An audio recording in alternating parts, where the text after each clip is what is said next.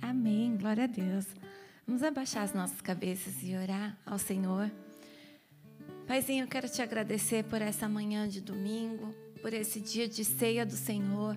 Obrigada, Pai, pelo privilégio de poder estarmos aqui todos reunidos num país onde supostamente era para estarmos sós.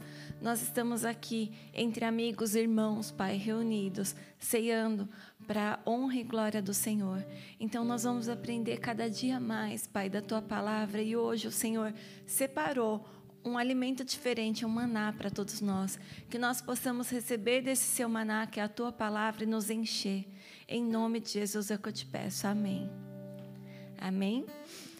É, abram comigo. Vamos lá em Romanos 8, do 35 ao 39. Romanos 8, 35 e 39.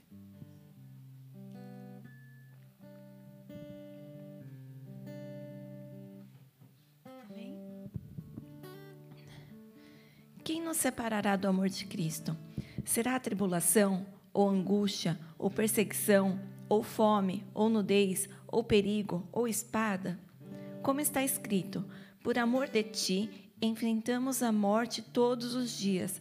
Somos considerados como ovelhas destinadas ao matadouro. Mas em todas essas coisas somos mais que vencedores, por meio daquele que nos amou.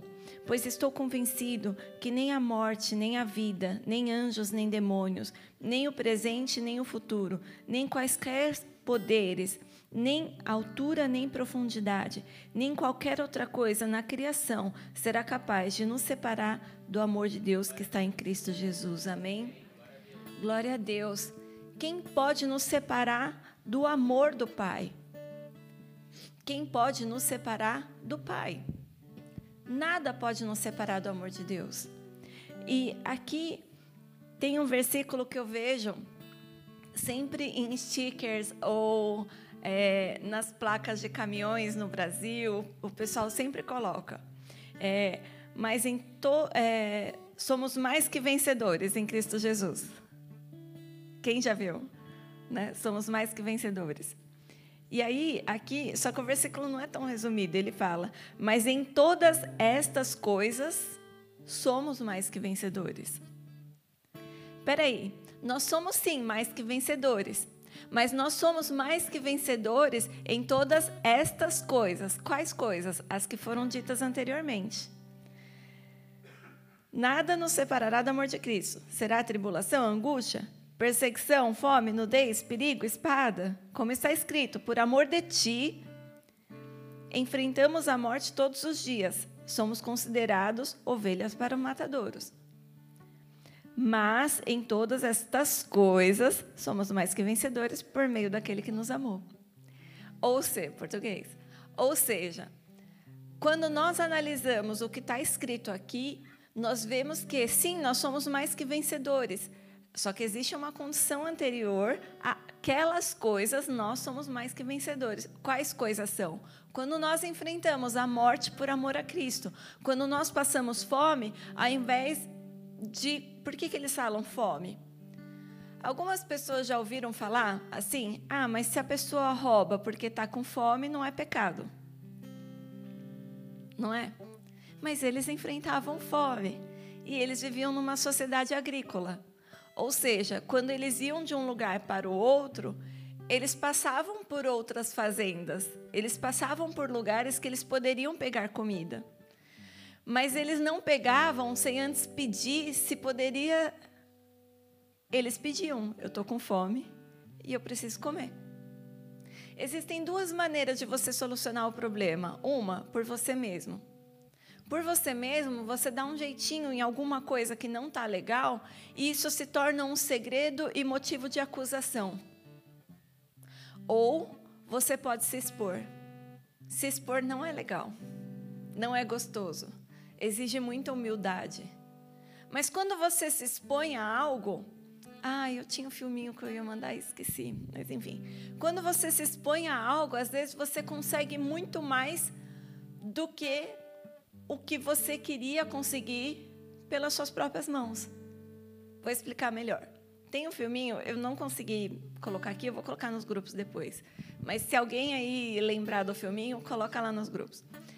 É, um, um cara para o carro e ele vê dois menininhos com estilingue tentando, tipo. Eu não sei se eles estavam tentando matar passarinho ou se eles estavam tentando pegar alguma coisa da árvore, eu não entendi direito no vídeo. Mas aí o cara vai para o carro e fala assim: vocês sabiam que isso daí é, é errado? Vocês podem ser presos por causa disso. Isso é errado, isso não pode. Aí os menininhos ficam assim. O mais velho, o que, que ele faz? Como ele já é mais velho, ele já tem um pouquinho de senso de vergonha, o que é péssimo às vezes. Então o mais velho fala: ai, desculpa, senhor, desculpa, né? Tipo, desculpa. E aí o mais novinho, ele, é, por que vocês estão fazendo isso tal? E aí o mais novinho, ele já, como não tem aquele orgulho, porque é uma criança mais inocente, ele fala, ah, é porque ele em casa não tem carne. Assim, lá em casa não tem comida, entendeu? Então, o que, que ele estava fazendo? Ele sabia que o que ele estava fazendo era errado, pegar o estilingue e sair atirando.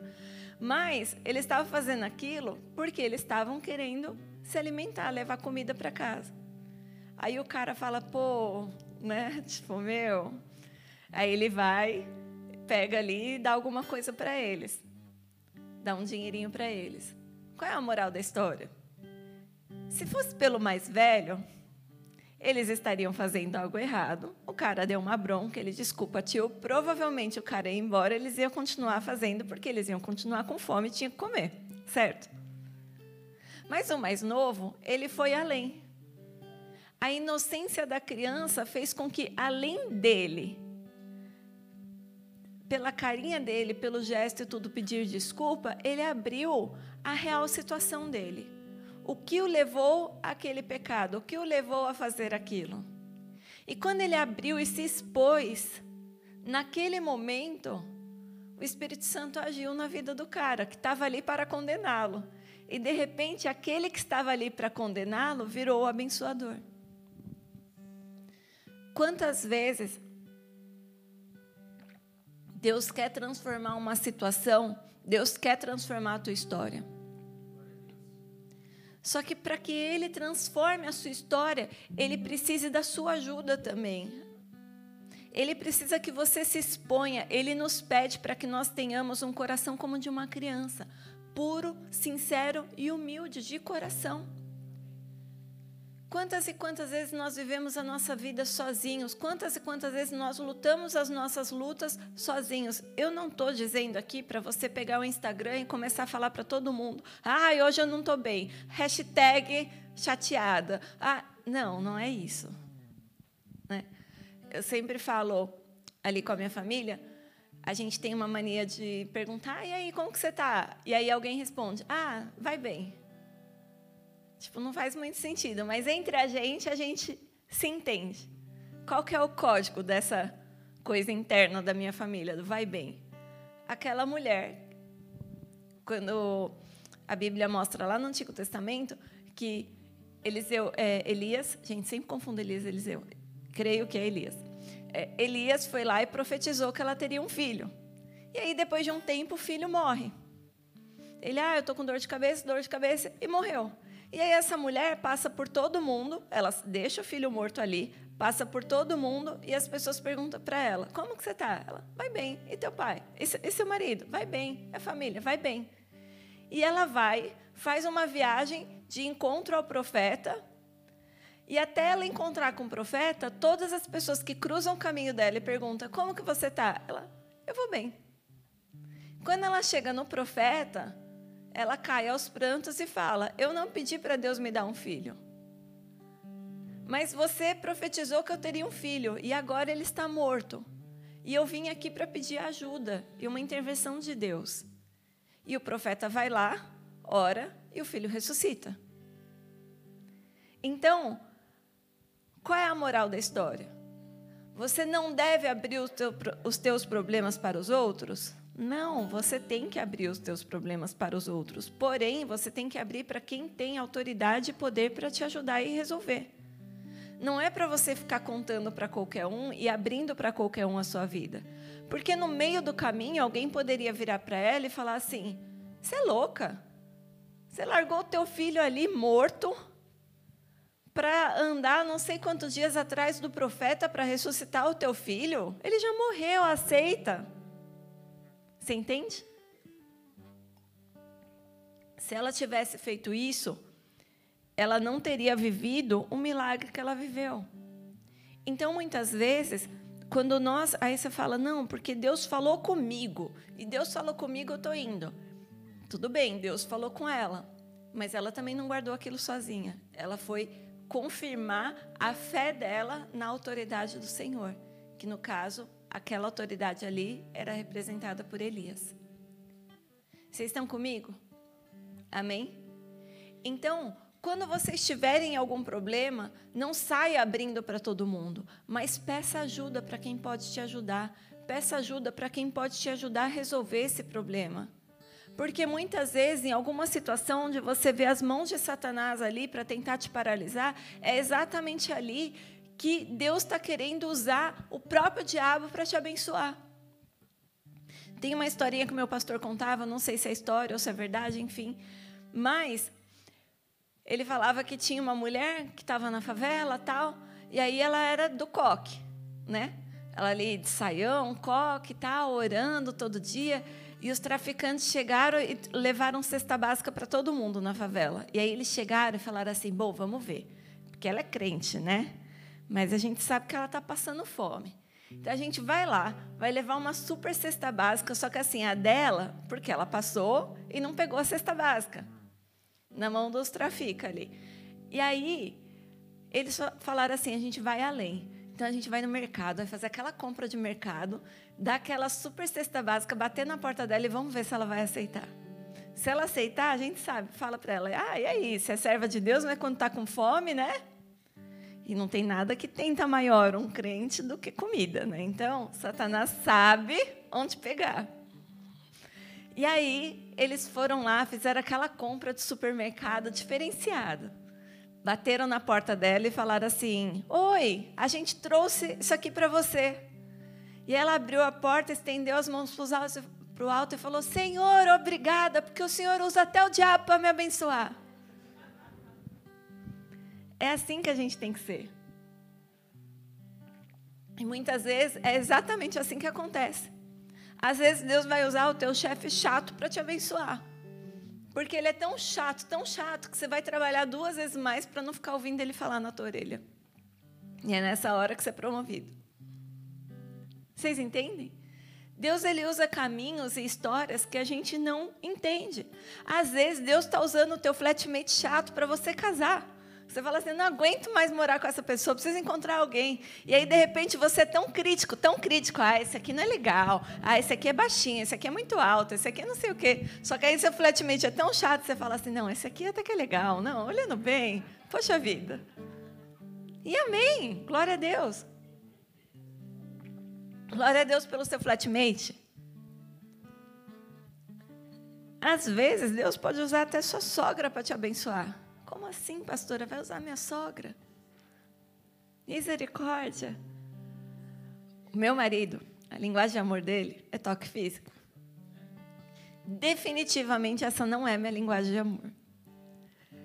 E é muito difícil quando você está com alguém que fala uma linguagem diferente da sua. Porque eu sou uma pessoa que eu aprendi a abraçar aqui na Irlanda depois que eu virei pastor, eu tinha que abraçar.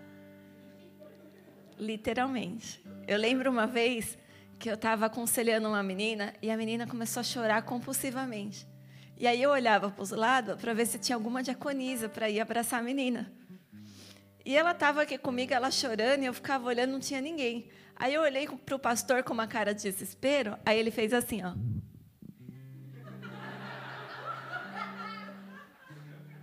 Aí eu olhei, aí eu fui, peguei ela assim, abracei, aí ele fazia assim, ó. Aí eu comecei a fazer assim. Aí ela me abraçou e ela não soltava mais. Aí eu comecei a fazer rápido assim. E olhando, tipo, alguém me salva. E a menina me agarrava e eu, daqui a pouco eu tava batendo. Na... Tipo, solta. Mas depois de um tempo, hoje eu gosto, tá? Não muito, assim. Abraço é um, dois e tchau. Eu sempre falo para Maísa, para algumas pessoas, não vou citar nome, né, Maísa? Mas, assim, algumas pessoas que gostam de abraçar e ficar. Sabe aquela pessoa que abraça e fica? E aí você conta um, dois, e a pessoa está ali ainda, e você fala: socorro, Jesus, por favor, alguém. O departamento de abraços na igreja é o pastor, gente, tá bom? Eu sou o beijinho, oi, tudo bem, abraça com o pastor. Mas hoje, depois de um tempo, isso deixou de ser desconfortável para mim. Hoje eu até cumprimento, abraço as pessoas, tal. Para mim isso já virou algo normal, né? Por que, que eu estou falando de abraço? Ah, toque físico. E aí, o pastor, ele gosta de abraçar. Ele é o oposto de mim. Se alguém chega, abraça ele, fica dois minutos, ele fica confortável naquele. Eu, eu admiro ele. Porque ele fica extremamente confortável num abraço longo. Ele abraça, ele fica ali, e a pessoa fica abraçada com ele. Um dia a Maísa veio aqui, deu um abraço dele e ficou. E ele, ok. Eu já estaria desesperada. Ele, ok. Numa boa, ok. Tem gente que se sente confortável e, e tem pessoas que se sentem amadas num abraço longo. Glória a Deus por isso. Eu não sou essa pessoa, mas glória a Deus por quem é assim. Então, quando eu estou em casa, às vezes ele quer me abraçar demais, quer me beijar demais. Eu falo, amor, me ama menos. Eu já entendi que você me ama, me ama menos. E aí, quando eu estou na casa da minha sogra, e ele começa a me abraçar muito, beijar muito, eu pego a minha sogra e coloco ela assim, tipo, ali, ela, ai, filho. Eu coloco ela na minha frente, aí ele abraça ela, ai, que gostoso, né? Eu falei, é, gostoso, vai lá, abraça o filhinho, abraça. Então, Nesse caso, Deus usou até o diabo para me abençoar. Estou brincando. sogra, te amo. Não, sério, gente, eu nem chamo minha sogra de sogra, eu chamo ela de tia, porque eu falo que sogra parece como uma coisa ruim, então eu chamo ela de tia. Mas, só para não perder a piada. Mas a gente pode usar situações onde muitas vezes a gente não se sente confortável e ser abençoado por aquilo. Por exemplo, ah, tem tem problema alguém ir no mercado e roubar alguma coisa porque está com fome? O que, que ele está fazendo? E roubando é certo ou errado? E pedir é certo ou errado? Não é errado. Você pode pedir. E se eu pedir e ninguém me der? Cadê sua fé? Bater, bater, é preciso usar. Pedir, pedir, dar-se usar. Eu trabalhava na Butlers e aí todos os dias eu passava por um rapaz e tipo ele estava ali com né aquela aquele negocinho de café pedindo dinheiro no, em frente ao mercado.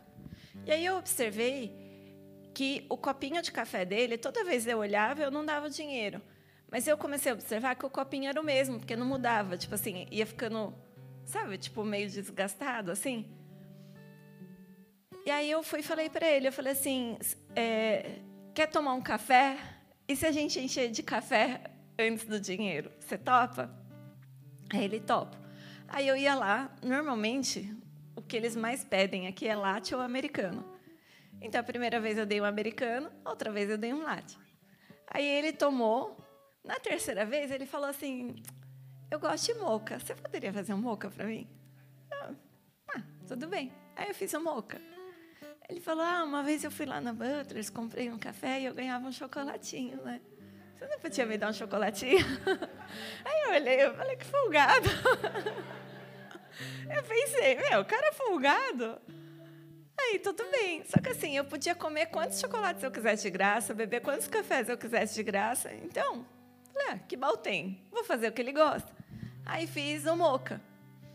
Aí dei, dei o chocolatinho para ele. Ele foi falou assim: chocolate branco?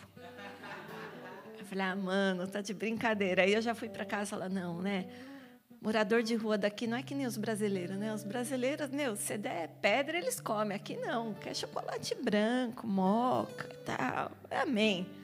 No outro dia fui lá, peguei o chocolate branco, moca, revoltada. Aí fui lá e dei para ele. Ele abriu um sorriso. Ele, nossa, Faz tanto tempo. Olha como é gostoso. Ó, eu como um pedacinho de chocolate branco, aí tomo um café e. Hum, Nossa, é a melhor parte do meu dia. Aí, beleza. Teve um dia que tava uma chuva, uma chuva. Eu pensei, meu, o cara não vai estar tá lá, né? Porque ele ficava na porta do Lido, né, ali sentadinho esperando. Pensei, o cara não vai estar tá lá. Fui, peguei e saí. O cara tava na chuva, parado assim. A hora que eu saí, ele olhou, ele, e meu café? Aí eu falei, ah, eu achei que você não ia vir, tá uma chuva. Ele, mas eu vim pelo café. Aí eu, meu Deus, e agora? Eu já saí, né? Aí eu voltei, fui para minha colega, falei, ah, sabe o que, é? Que todo dia eu dou um café para esse rapaz aqui e tal. Ela, ah, eu sei, ele, ele veio aqui perguntar a hora que. Porque já, o horário, né? Fala, enquanto eu fui me trocar, ele foi lá perguntar: a menina não veio trabalhar hoje? Está de folga? Aí eu falei: oh meu Deus, eu falei: faz um café para ele, né? Tal. Aí ela fez. Aí ele foi falou assim: ele lá na porta, ele: ah, quando você está de folga, eu fico sem meu café. Aí a menina foi e falou assim: ah, eu posso fazer para você. Ganhou mais café. Então, todos os dias ele ganhava café. E o café que ele gostava. Por quê? Porque ele pediu. Porque ele falou. Porque ele externou. Esses dias eu estava conversando, a Raquel me ajudou nos meus cabelos, que estavam, né? Aí eu estava lá no salão conversando com a Raquel. E a gente estava conversando que às vezes é muito mais fácil trabalhar com homem do que com mulher, né? Por quê? Porque o homem, e eu falei para ela, nossa, no, no, meu trabalho, às vezes eu pego, os caras vêm e falam, pô, que negócio é isso? Que negócio é o quê? Olha aquilo ali, ah, não sei o quê. Meu, você é louca, eu sou louca, você chega aqui gritando comigo e eu sou a louca. É, não sei o quê, então tá, tchau. Daqui a pouco a gente está tomando café. Por quê? Porque aconteceu alguma coisa ali, você resolveu, ok, o coração está limpo, tal, já está tomando café. Agora, mulher, é difícil. Por que, que você riu, Matheus? Cuidado, não tem medo do sofá, não? Mulher é complicado. Mulher, você chega para ela e fala assim: Oi, tudo bem? Tá ótimo. Eu fiz alguma coisa? Eu não sei. O que, que você acha? Você fez? Fala, meu Deus do céu, o que, que eu fiz? E eu sou meio homem, eu não sei muito lidar com, com isso, sabe? E eu cuido de mulher. E às vezes eu vou aconselhar as meninas, eu, como que você está? Não sei, pastora, você que marcou, o que, que você acha? E aí eu olho e falo, nossa Deus, vai ser uma hora longa. E aí eu, ai, querida, eu, eu, eu não sei, na verdade eu sou pastora, eu não sou bruxa, né? Eu não tenho uma bola de cristal aqui para adivinhar. Mas, às vezes, tudo que você precisa é falar. Não estou bem. Olha, não gostei que você fez tal coisa. A gente tem uma bondade. E por que, que as mulheres fazem isso? Por bondade, por incrível que pareça. É homens, a gente tortura vocês porque nós somos boazinhas. A gente não quer ferir ou machucar. Então você não quer chegar na pessoa e falar assim: olha, eu não gosto que você ronca na minha orelha todos os dias. Será que dá para você fazer um tratamento? E você pensa assim: ah, uma hora ele vai perceber. Não, uma hora ele. Só que não. Tem pessoas que não percebem. E você precisa chegar e falar para ela: eu não gosto disso, ou isso não está legal. E quando isso é resolvido, em amor, tá? Isso faz uma diferença muito grande. Quando isso é resolvido em amor, aquilo para de te atormentar. Amém? É por isso que entre homens, às vezes, a amizade dura mais tempo. Porque eles falam: ah, meu, pô, de novo isso aqui, cara, não tá legal. Ah, desculpa, ah, meu, não sei o que, sente saco demais. Ah, tudo bem. Aqui, ok. Só que às vezes você não tem coragem de falar para aquela pessoa e você fala para do lado. Não, olha, você viu? Aí eu viro para a Maísa e falo assim: Ah, Maísa, a Claudinha tá lá, ó, tomando café. Para de tomar café. Nunca vi tomar tanto café na vida. Não, porque toma o dela e o meu, né? Porque às vezes eu compro café e. Porque flatmate é assim. Não é mais fácil chegar na Claudinha e falar: Claudinha, eu não me sinto confortável quando você toma. Não tem problema, você pode tomar quantos cafés você quiser, só não toma o meu. Porque eu não gosto. Vocês estão entendendo? Isso facilita tanto a vida. Às vezes você tem que chegar no teu chefe e falar. E é difícil. Pô, é difícil. Dia que eu tive que chegar no meu chefe e falar que eu não estava concordando com a maneira que ele pagava, que ele fazia o meu pagamento, eu já estava pensando numa novela para enrolar, para justificar e tal. E o Senhor falou: vai direto ao ponto. E eu cheguei nele e falei: eu não acho justo. Ele, ah, mas você está brigando por tão pouco? Eu falei: mais um ponto. Se é pouco para você, é muito para mim. Então, para você não vai fazer diferença. Mas para mim faz. Ah, mas isso está no contrato.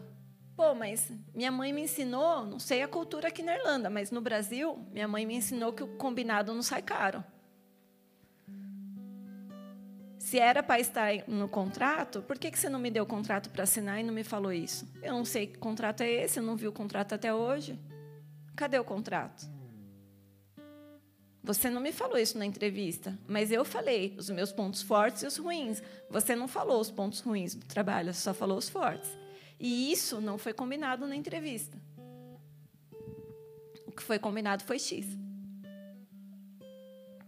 Ah, mas ah, não, vamos fazer um acordo. Não, eu fiz o acordo quando você me contratou. Você falou que ia pagar X, eu falei que eu concordava. E agora o pagamento tem vindo menos porque tem um desconto que você acha que tem que descontar e eu acho que não. Só que não foi combinado antes. Foi difícil. É difícil você chegar no teu chefe e ter uma conversa assim. Foi difícil. Mas tem hora que você tem que fazer. Porque senão. E ele falou assim: Eu te contratei para você sorrir. Só que você está olhando para mim brava. Eu falei assim: Eu fui contratada, você me contratou pagando um salário para que eu sorria. Tem uma diferença, meu sorriso custa caro. E vocês que são irlandeses sabem disso, porque né, às vezes vocês não pagam. Então, você está me pagando e eu estou sorrindo. Se você não me pagar, eu não vou sorrir, eu não vou trabalhar feliz. Vocês estão comigo? É simples. A gente que complica. Tudo que a gente faz, a gente tem que fazer com amor. A palavra de Deus, vamos, abram comigo lá em Mateus 26, do 20 em diante. Mateus 26, do 20 em diante.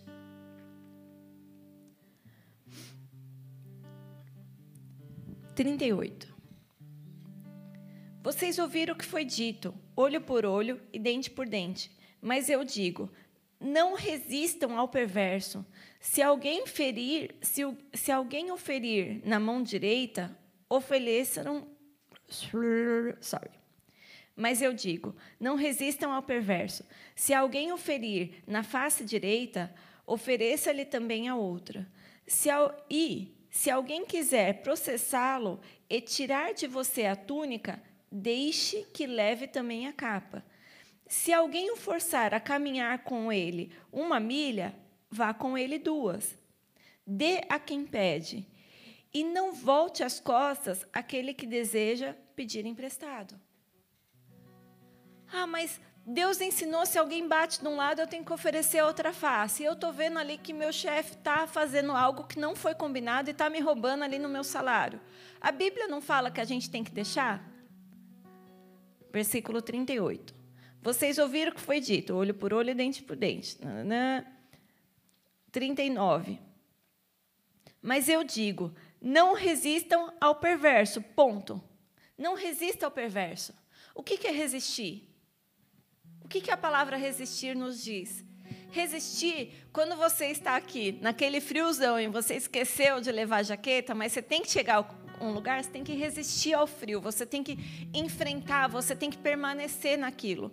Só que a Bíblia fala para a gente não resistir ao perverso. O que, que é isso? Não insista numa situação sem resolvê-la. Não insista, chega e resolve.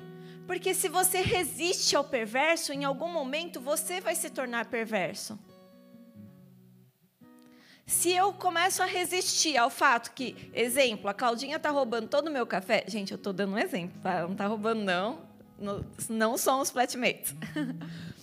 Mas, se eu resistir ao fato de ver ela todos os dias roubando o meu café e não chegar e não tentar resolver e não falar nada, Vai ter um dia que eu vou chegar na minha casa, a pessoa ali vai chegar do trabalho, inocentemente vai pegar ali o café, vai beber e falar: Pô, não acredito, eu não suporto você, só não sei o que, só não sei o que lá. Vocês entendem?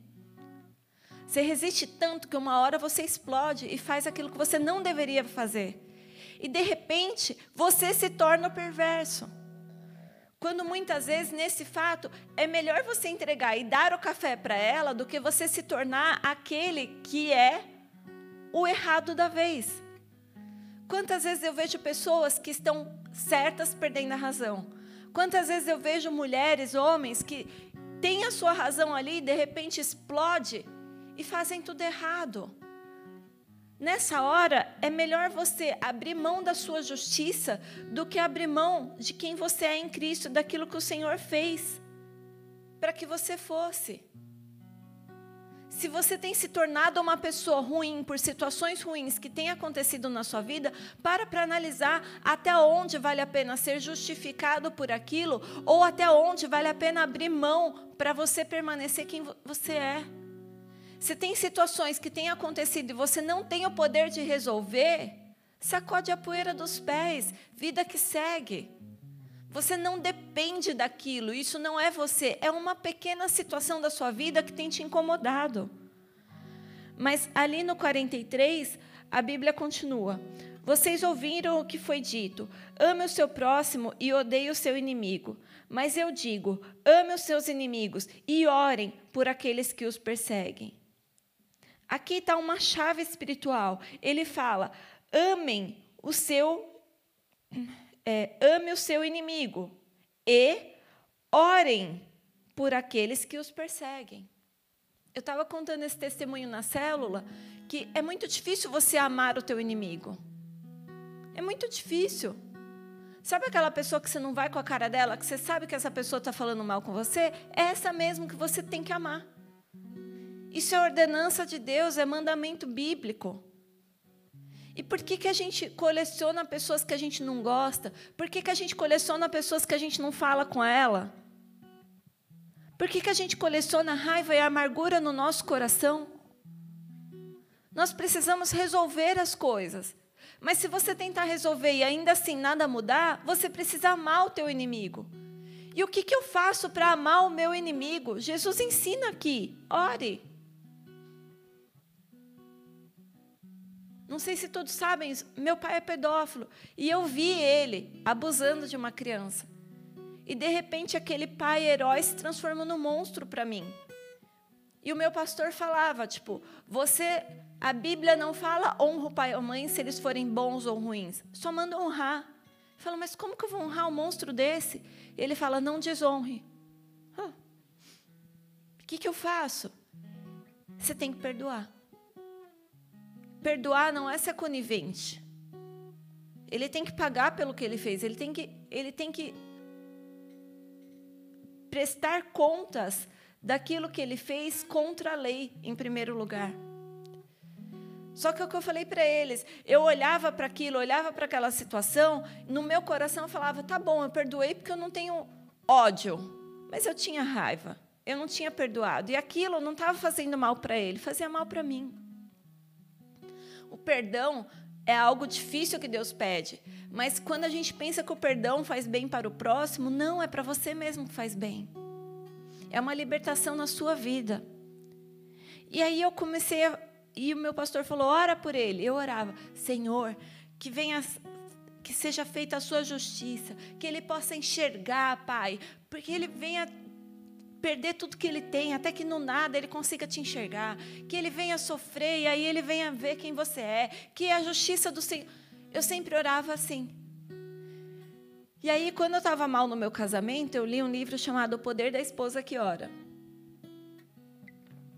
E ela ensina você orar com empatia pelo teu marido. E se ele brigar com você por algo, ore por aquilo. Então eu comecei a orar pelo meu marido. E aí o Espírito Santo começou a falar no meu coração: você está lutando por um casamento. Por quê? Porque se ele está ruim, porque vocês brigaram, ficaram magoados, e você está orando. E por que, que você não ora com empatia pelo teu pai? E o que é orar com empatia?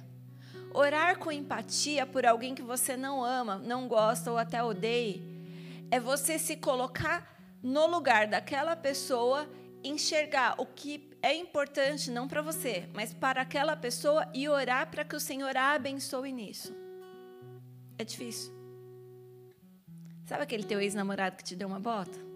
É tipo isso, você vai orar por ele assim: Senhor, que ele encontre alguém e seja mais feliz com esse alguém do que ele foi comigo.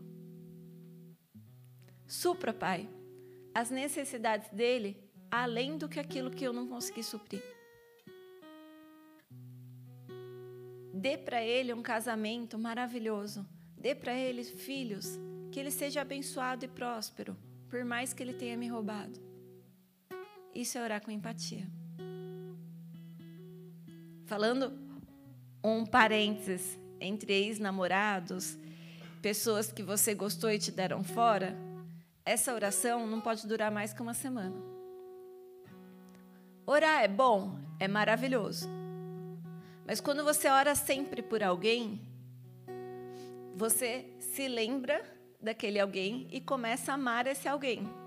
Então, no caso de ex, ore uma semana.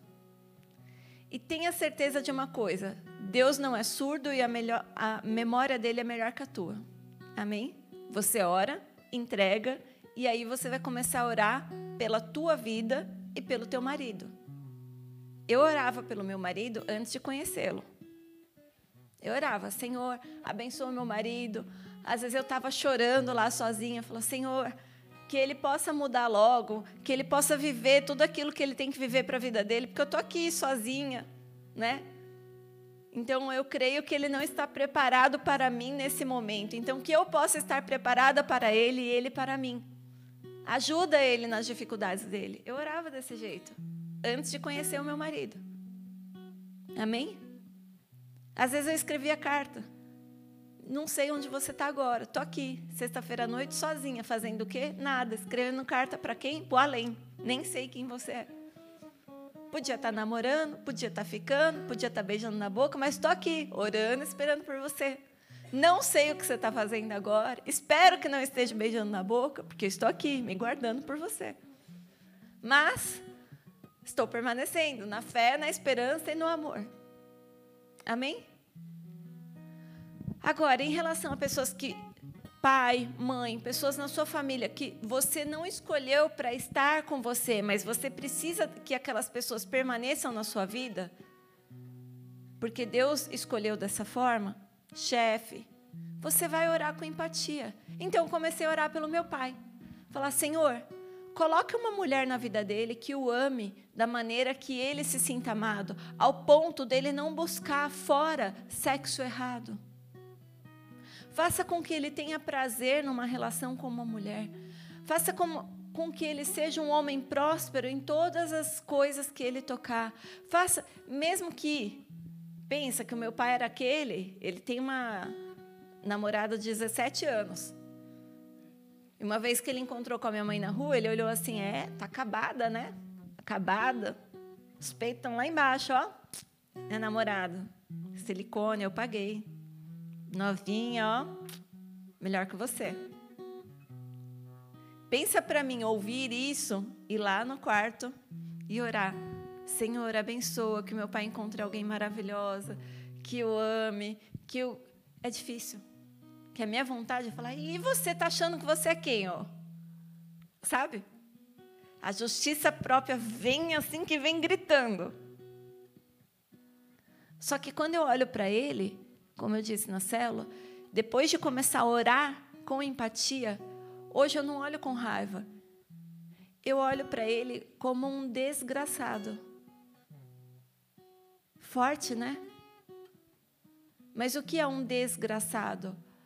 Alguém que foi que a graça do Senhor não está mais com ela, alguém que ficou sem a graça. Alguém digno de pena, um desgraçado. Pessoas desgraçadas, pessoas sem a graça de Deus, sem o amor de Deus, normalmente elas têm o hábito de desgraçar ou querer ou tentar desgraçar a vida das pessoas que estão ao redor delas. Não pense que quem faz o mal para você é uma pessoa feliz. Porque quem faz o mal é alguém que não está cheio da graça e do amor do Espírito Santo. Quem faz o mal é alguém que está sem a graça do Senhor sobre a vida dela. Essa pessoa sofre. E é por isso que quem está ferido fere. Quem fala mal de alguém é porque está ferido. É porque está sem a graça do Senhor, porque a graça de Deus, ela te faz sentir aquilo que você precisa para fazer o bem para quem está ao seu redor. Você sente quando você é cristão de verdade, você tem a necessidade de fazer o bem, porque o Espírito Santo de Deus habita em você. E se assim não é, peça para o Senhor te encher da graça absoluta dele, daquilo que só você pode ter. A graça do Senhor nos faz enxergar as coisas de maneira diferente. Ah, eu, agora sim, Mateus 26, do 20 em diante, sorry. Nós vemos ali em Mateus 26, nós vemos o exemplo da graça do Senhor ali na ceia. Então nós vemos ali, ao anoitecer, Jesus estava reclinado à mesa com os doze. E enquanto estavam comendo, ele disse: Digo certamente que um de vocês me trairá, afirmou Jesus. Aquele que comeu comigo do mesmo prato há de me trair. O filho do homem vai, como está escrito ao seu respeito, mas ai daquele que trai o filho do homem. Melhor seria não haver nascido. Então Judas, que haveria de traí-lo, disse: Com certeza não sou eu, mestre. Jesus afirmou: Sim, é você. Enquanto comiam, Jesus tomou o pão, deu graças e aí foi a ceia. Jesus ele estava ali e ele já sabia que alguém iria o trair. E ele já sabia que esse alguém era Judas. Só que vocês veem em algum momento Jesus falando assim: Eu chamei onze, deixei o Judas lá fora porque ele ia me trair. Não. Ele sabia que alguém iria o trair, porque estava escrito muito antes dele vir que ele seria traído, que o Messias seria traído por alguém. Só que Jesus, ele sabia que alguém ia trair, mas ele sabia que esse alguém teve a escolha e tomou a decisão de traí-lo. Então ele fala: ai daquele que me trair, que decidiu me trair. Melhor que não fosse nascido. Tem algumas pessoas que falam: ah, não, mas o que tem que acontecer vai acontecer e é porque tinha que ser assim. Não, não é. As coisas acontecem porque o Senhor respeita o nosso livre-arbítrio. Quem assistiu aquele filme Todo Poderoso do Jim Carrey e do Morgan Freeman? É bem legal. De repente, Deus dá o poder dele para um homem normal. E aí, quando esse homem, tipo, ele quer algumas coisas ali com a mulher dele, ele vira tipo para Deus e fala assim: Como você consegue fazer com que as pessoas te amem? Porque Deus deu uma regra para ele: não interfira no livre-arbítrio das pessoas. Porque é a regra de Deus. E aí, quando ele queria alguma coisa da mulher dele, ele pensava assim: eu sou Deus, agora eu posso, né? Agora eu vou fazer o que eu quero, quantas vezes eu quiser no dia, na semana, no mês, né? Só que não, por quê? Porque ele tinha o poder de Deus, mas não de interferir no livre-arbítrio dela. E aí ele chega para Deus e fala: Mas como que você faz para as pessoas te amarem sem interferir no livre-arbítrio delas? E ele fala: É, bem-vindo ao meu mundo. Bem-vindo ao meu mundo. Deus, ele não te obriga a amá-lo, ele pede. Ele não interfere no seu livre-arbítrio, na sua escolha. Ele te instrui. E ele espera pacientemente para que você tome a decisão certa ou errada. Judas tomou a decisão errada, mesmo comendo do prato no mesmo prato, mesmo estando na mesma mesa de Jesus, ele decidiu traí-lo. E como que ele faz isso? Como que ele simplesmente chega e trai? Aí a gente vê isso lá no finalzinho, do 41 em diante. Sorry, do 46 em diante. Vamos ler lá. 46. Sorry, antes no 41 ele fala: Vigiem e orem, para que não caia em tentação. O espírito está pronto, mas a carne é fraca.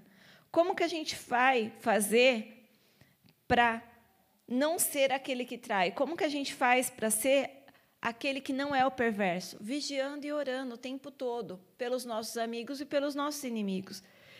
Então, no 46, ele fala: Levante-se, vamos. Aí vem aquele que me trai. Ou seja, o tempo todo ele sabia que Judas iria o trair. E aí, continuando o versículo, lá na frente, ele fala. Hum, só um minutinho. Do 46 em diante. Já está aí no telão 46? Porque aqui está complicado. Sim? 47. Enquanto ele ainda falava, chegou Judas, um dos doze. Com ele estava uma grande multidão, armada de espadas e varas, enviada pelos chefes dos sacerdotes e líderes religiosos do povo. O traidor havia combinado um sinal com eles, dizendo: Aquele a quem eu saudar com um beijo é ele, prendam-no. Dirigindo-se imediatamente a Jesus, Judas disse: Salve, mestre, e o beijou. Jesus perguntou: Amigo, o que o traz? Então os homens se aproximaram, agarraram Jesus e o prenderam. Vamos lá. Jesus, nos 50, falou: Amigo, o que o traz? Por que, que ele falou amigo? Outras versões falam: Amigo, para que você veio? Por que, que Jesus fala amigo que o traz? Amigo, para que você veio, se ele já sabia que Judas ia trair ele? Por que, que ele pergunta por que, que ele veio, se ele já tinha falado anteriormente que Judas iria o trair? Por que, que Jesus pergunta? Porque até o final, Judas ainda teria o poder de decisão e escolha de não fazer. Só que ele escolheu fazer. Deus ele dá para você todas as chances em todo momento de fazer o que é certo. Você precisa escolher o que é certo e o que é errado. Nós vamos para o momento da ceia agora, louvor. Nós vamos agora para o momento da ceia, diáconos. Aqui vai ser oferecido o pão e o vinho. E o que é o pão e o vinho? O pão representa o corpo de Cristo e o vinho representa o sangue de Cristo. Em 1 Coríntios 11, do 23 em diante, a Bíblia fala: quando você pegar o pão e o vinho, para que você não o faça se você ainda não tiver perdoado alguém. Se você ainda tiver algo no seu coração, não beba e não participe do corpo de Cristo. Deus ele está te dando uma chance. Ele não fala isso porque ele quer te condenar. Ele fala isso porque ele quer te libertar. A ceia do Senhor é um momento onde nós estamos unidos com Cristo, com o corpo de Cristo. Então eu estou orando aqui para que você nessa manhã possa examinar o teu coração e ver se tem algo errado. Ver se você está com raiva de alguém porque você precisa pedir ajuda e não pede. Vê se você está com raiva de alguém porque você precisa externar isso, sentar e ter aquela conversa que você não quer ter. Vê se você está com raiva de alguém porque essa pessoa te fez algo de ruim e você não tem o poder de mudar. Só que você tem o poder de mudar o teu coração e a maneira que você enxerga. Então, nós vamos tocar um louvor, os diáconos vão servir durante esse louvor o pão e o vinho. Peguem o pão e o vinho. Eu não estou falando para você não beber da ceia do Senhor porque você está em pecado ou porque você não perdoou alguém. Não, eu estou falando para você tomar a ceia do Senhor porque nesse momento você vai se arrepender do seu pecado. Você vai se arrepender dos seus julgamentos. Você vai se arrepender pelo tempo que você esteve guardando mágoa de alguém. Liberte-se. Para isso, libere perdão a todos aqueles que estão ali guardado no seu coração algum resquício, algum caminho mal. Amém? Ame aqueles que você odeia. Vamos ficar de pé no seu lugar. Comece a orar com o Senhor durante o louvor para que a gente possa ter esse momento juntos e unidos com Ele.